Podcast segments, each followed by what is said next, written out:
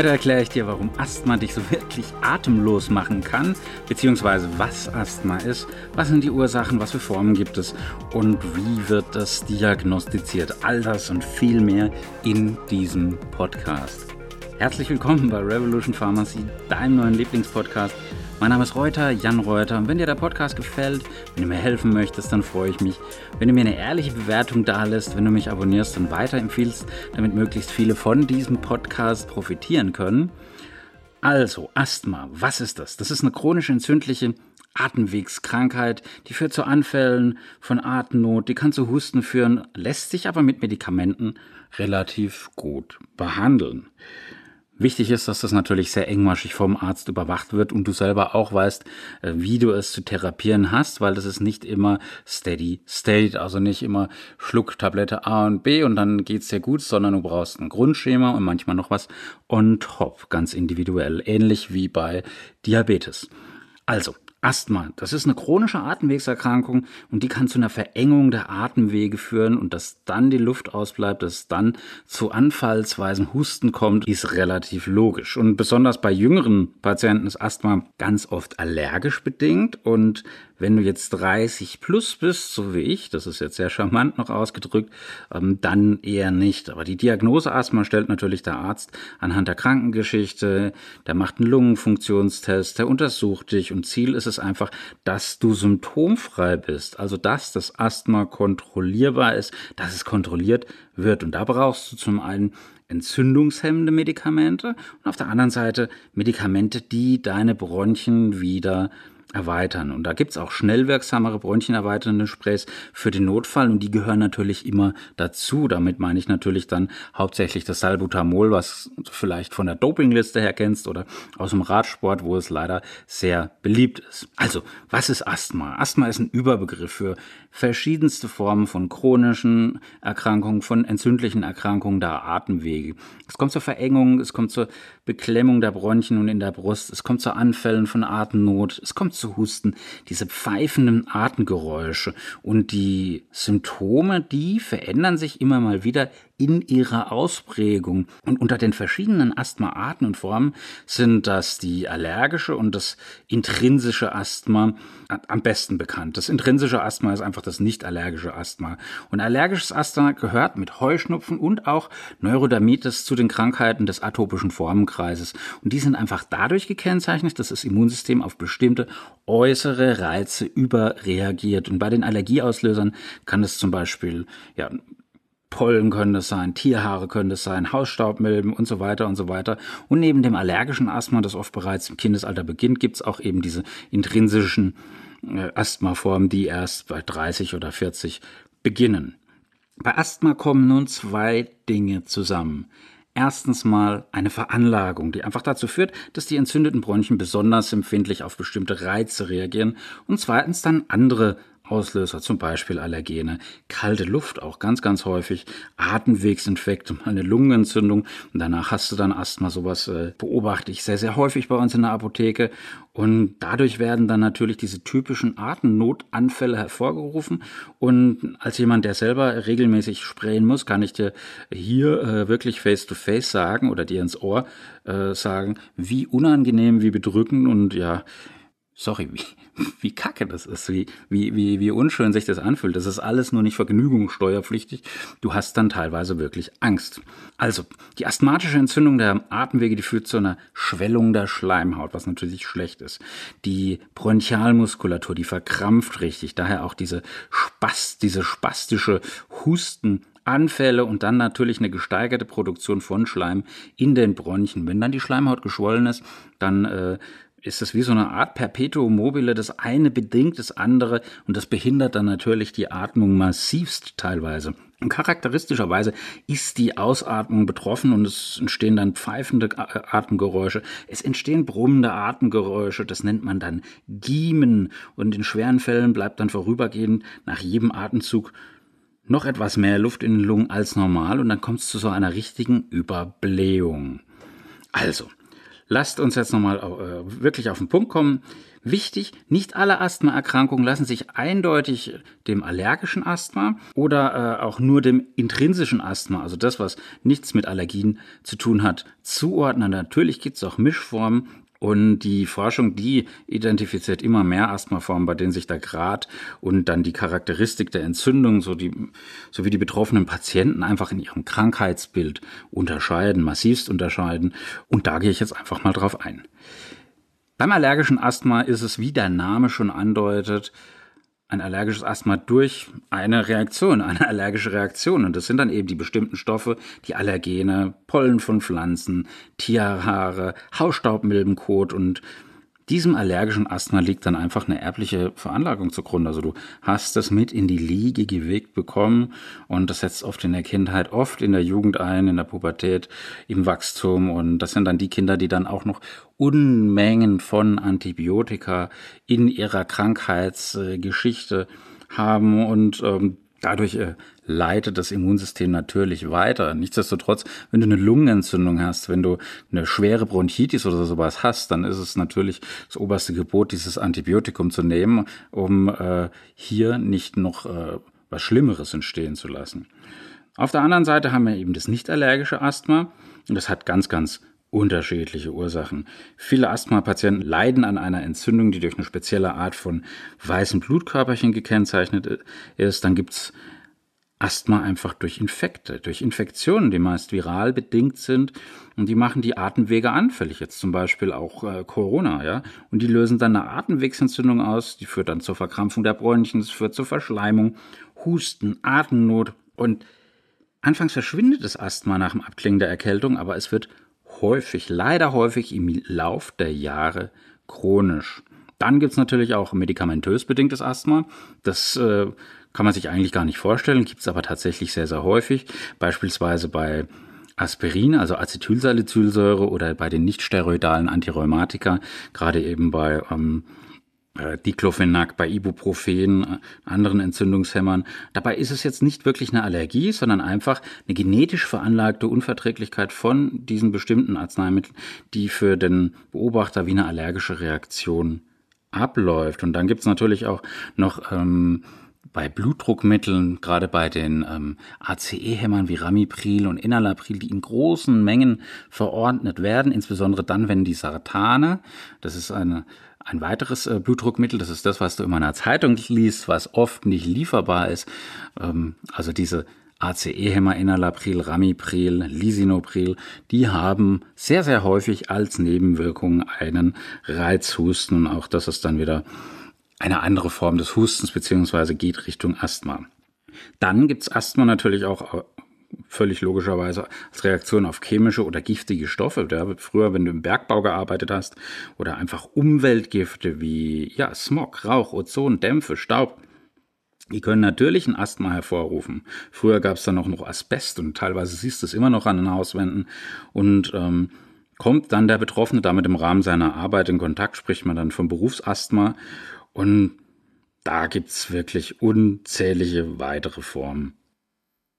Dann gibt's natürlich auch noch das Belastungsasthma. Das ist eine Asthmaform, die mit wenig oder mit sogar völlig fehlenden entzündlichen Veränderungen im Bronchien einhergeht. Das ist einfach eine Verkrampfung der Bronchien. Nennt man auch Belastungsbronchospasmus.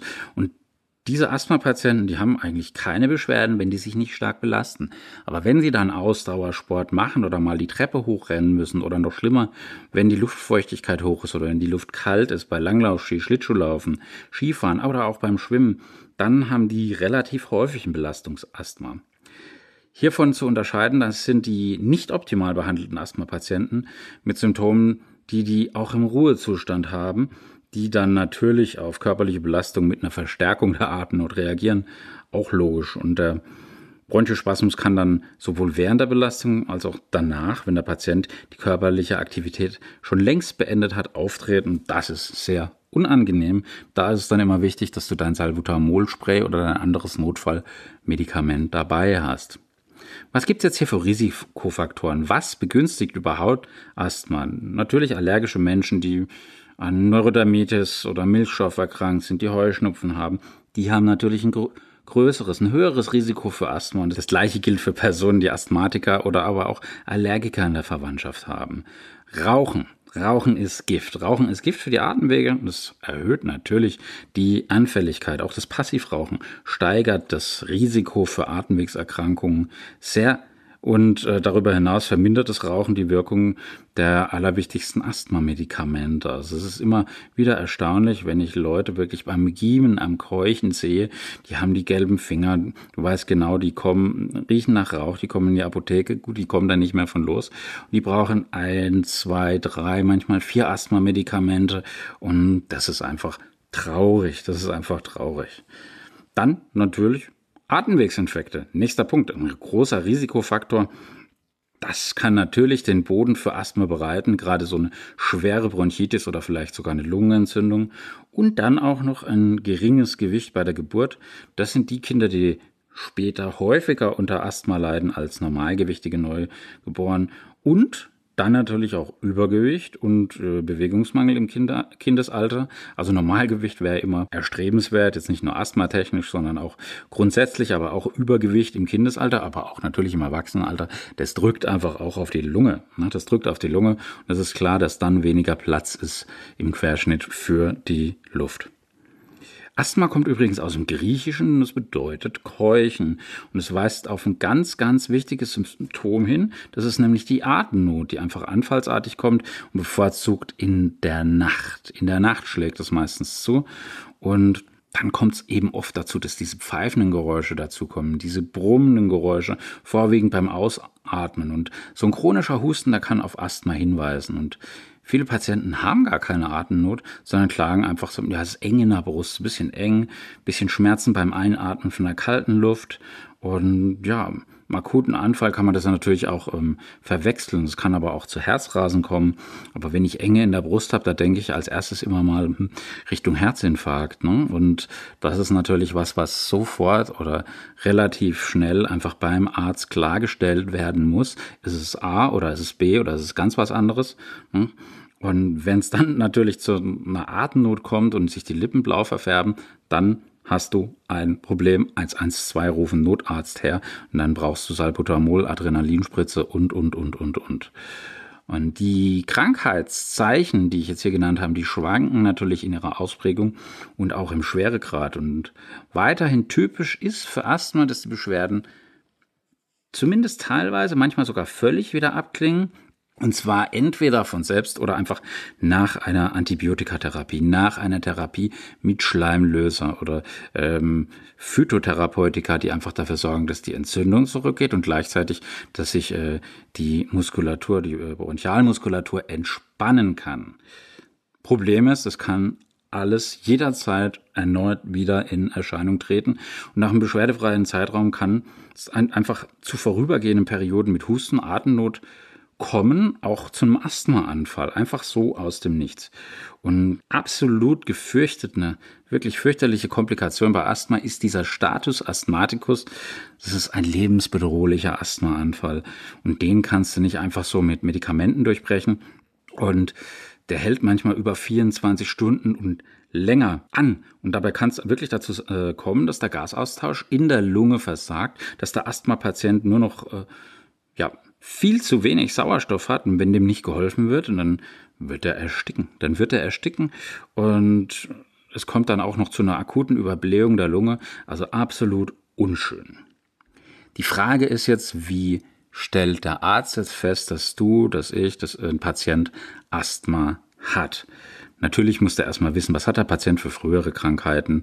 Ähm, er fragt natürlich, äh, kannst du dir denken, nach Allergien, was könnten die Beschwerden auslösen? Und dann hört er natürlich die Lungen ab, um herauszufinden, gibt es da typische asthmatische Atemgeräusche?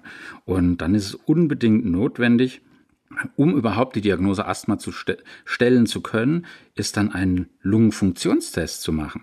Und zusätzlich kann dann der Arzt weitere Untersuchungen anordnen bei allergischem Asthma, die, die Auslöser zum Beispiel dingfest machen mit einem Pricktest, um einfach andere Krankheiten auszuschließen. Rücksprache hier mit Arzt und Apotheker ist hier besonders wichtig, dass man auch immer weiß, welche Medikamente werden genommen und da weiß es äh, der Apotheker in der Regel besser als der Arzt, welche Medikamente welche Nebenwirkungen haben. Es kommt dann zur Lungenfunktionsprüfung, nennt man Spirometrie und da vollführt der Patient unter Anleitung vom Arzt oder vom medizinischen Personal ganz verschiedene Atemmanöver. Es hört sich so ein bisschen nach Hechelkurs an, ist es aber nicht. Und du atmest dann mit Hilfe, also mit Support vom Doc, von seinem Team, in ein Mundstück oder durch ein Mundstück in ein Gerät und dann ist es einfach möglich, ganz verschiedene Atemvolumina zu, zu messen. Da gibt's äh, den sogenannten den Wert der sogenannten Sekundenluft, FEV1 heißt es. Und je stärker die Bronchien verengt sind, umso weniger Luft kann dann in einer Sekunde ausgeatmet werden. Das musst du dir so vorstellen, du musst eine Sekunde lang maximal Luft rauspusten und das ist für einen Asthmatiker gar nicht lustig, weil wenn er dann giemt, wenn es dann die, die Lunge zusammenzieht, dann ist es wirklich sehr, sehr unangenehm, weil man macht es ja in Anführungsstrichen auch ungeschminkt. Das heißt, du nimmst ja vorher kein äh, bronchienerweiterndes Medikament, um diesen Test nicht zu verfälschen. Klar könntest du vorher zwei Hubsalbutamol nehmen und dich äh, vorher entspannen, aber das ist gar nicht Sinn und Zweck, weil du willst ja eine nackte Diagnose, eine ehrliche Diagnose haben. Wie ich bereits erwähnt habe, ist Asthma in den meisten Fällen allergisch bedingt. Und deshalb ist es ganz wichtig herauszufinden, ob es einfach eine Überempfindlichkeit gegen bestimmte Stoffe gibt. Und das geschieht einfach durch Blutuntersuchungen. Da werden Hauttests gemacht und in seltenen Fällen kann man auch eine Provokationstestung mit den vermutenden Allergenen machen. Da gibt es den sogenannten Pricktest und da werden verschiedene Teststoffe in Form ja, eines Tröpfchens einfach auf die Haut, meistens am Unterarm aufgebracht und die Haut anschließend tatsächlich angeritzt mit so einer ganz kleinen Lanzette. Und wenn sich dann nach einer Viertelstunde kleine Schwellungen, also so Quatteln mit oder ohne Rötung auf der Haut bilden, dann deutet das auf eine Allergie gegen die betreffende Substanz hin. Der Pricktest besagt jedoch nicht unbedingt etwas darüber, ob das jeweilige Allergen auch für die Entstehung der Asthmaanfälle verantwortlich ist. Das ist dann nochmal ein anderer Stiefel. Mögliche Allergieauslöser können aber auch natürlich zusätzlich anhand von bestimmten Blutwerten ermittelt werden. Bei vielen Asthmatikern ist der Antikörperspiegel von, äh, vom Immunglobulin E, IgE, im Blut erhöht und die Bestimmung von IgE-Antikörper gegen bestimmte Allergene, wie zum Beispiel Katzenhaare, das ist auch möglich. Ein positives Ergebnis spricht jedoch erst zusammen mit dazu passenden Daten dann aus den Untersuchungen und der Krankengeschichte dafür, dass das Allergen nicht nur zu einer Sensibilisierung geführt hat, sondern auch für das Asthma mit verantwortlich ist. Und nicht ungefährlich ist einfach ein inhalativer Allergenprovokationstest. Dabei atmet der Asthmatiker das fragliche Allergen ein. Anschließend schaut dann der Arzt, was passiert da. Hm. Dann wird die Lungenfunktion gemessen, aber da kommt es manchmal schon zu schweren Atemnotanfällen. Das ist wirklich harter Tobak, wirklich sofort nach der Testung, auch bis zu sechs Stunden später. Deswegen muss der Test dringend, wirklich dringend unter ärztlicher Kontrolle und mehrstündiger Überwachung von Ärzten erfolgen, die hier wirklich erfahren sind. Das muss ein guter Pneumologe, also ein guter Lungenfacharzt sein. Das heißt, heute wird diese Allergenprovokation eigentlich ausschließlich bei Fragestellungen zu beruflichen Allergenen eingesetzt. Also ein Bäcker, der jetzt äh, auf dieses Mehl vielleicht allergisch ist, wodurch dann eben dieses Asthma ausgelöst wird. Und für alle Allergietests gilt, Medikamente, die allergische Reaktionen unterdrücken, müssen meist eine Zeit vorher abgesetzt werden. Habe ich vorher schon äh, so ein bisschen angedeutet. Du nimmst ja auch nicht vorher dein Asthmaspray. Und normalerweise werden die Tests dann durchgeführt, wenn der Patient nur sehr wenig oder keine Symptome hat. Und das sagt ja dein Arzt dann nochmal ganz genau im Gespräch. Manchmal ist es dann aber auch noch erforderlich, dass deine Lungen geröntgt werden. Ist da ein Schatten drauf? Ja oder nein? Kann der Arzt bei dir dann andere Erkrankungen von der Lunge ausschließen. Dann kann man eine Blutgasanalyse machen und die dient einfach dazu zu untersuchen, wie gut die Versorgung des Körpers mit Sauerstoff über die Lungen und auch die Entsorgung des bei Stoffwechselprozessen im Körper entstehenden Kohlenstoffdioxid funktioniert. Und dadurch wird Blut aus dem Ohrläppchen oder aus dem Blutgefäß entnommen und einfach auf den Gehalt an Sauerstoff und CO2 getestet. Und überprüft wird dann auch äh, der Säurebasenhaushalt vom Körper und schwere Erkrankungen der Atemorgane, die verschlechtern zunächst die Sauerstoffversorgung. Erst später ist auch dann der Abtransport von CO2 behindert. Und bei Asthma ist das allerdings sehr, sehr selten. Und auch der abgehustete Schleim, das ist ziemlich eklig. Ich weiß, warum ich Apotheker geworden bin und nicht Arzt. Das ist wirklich unappetitlich, das Sputum, das wird untersucht und die Untersuchungstechnik ist sehr aufwendig.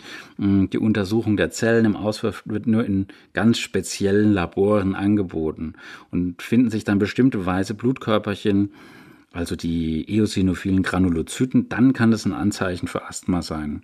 Es gibt aber auch Asthmaformen, wo die neutrophilen weißen Blutkörperchen vorherrschen. Und dieses Krankheitsbild spricht heute auf die verfügbare Asthmatherapie gar nicht mehr so gut an. Und auch Bakterien können im Sputum enthalten sein und auch natürlich auf eine Infektion der Atemwege hinweisen. Das war jetzt schon eine Menge Holz. In der nächsten Episode gehe ich dann auf die Schweregrade ein und auch auf die Therapie des Asthmas. Wie kommst du aus diesem Schlamassel raus?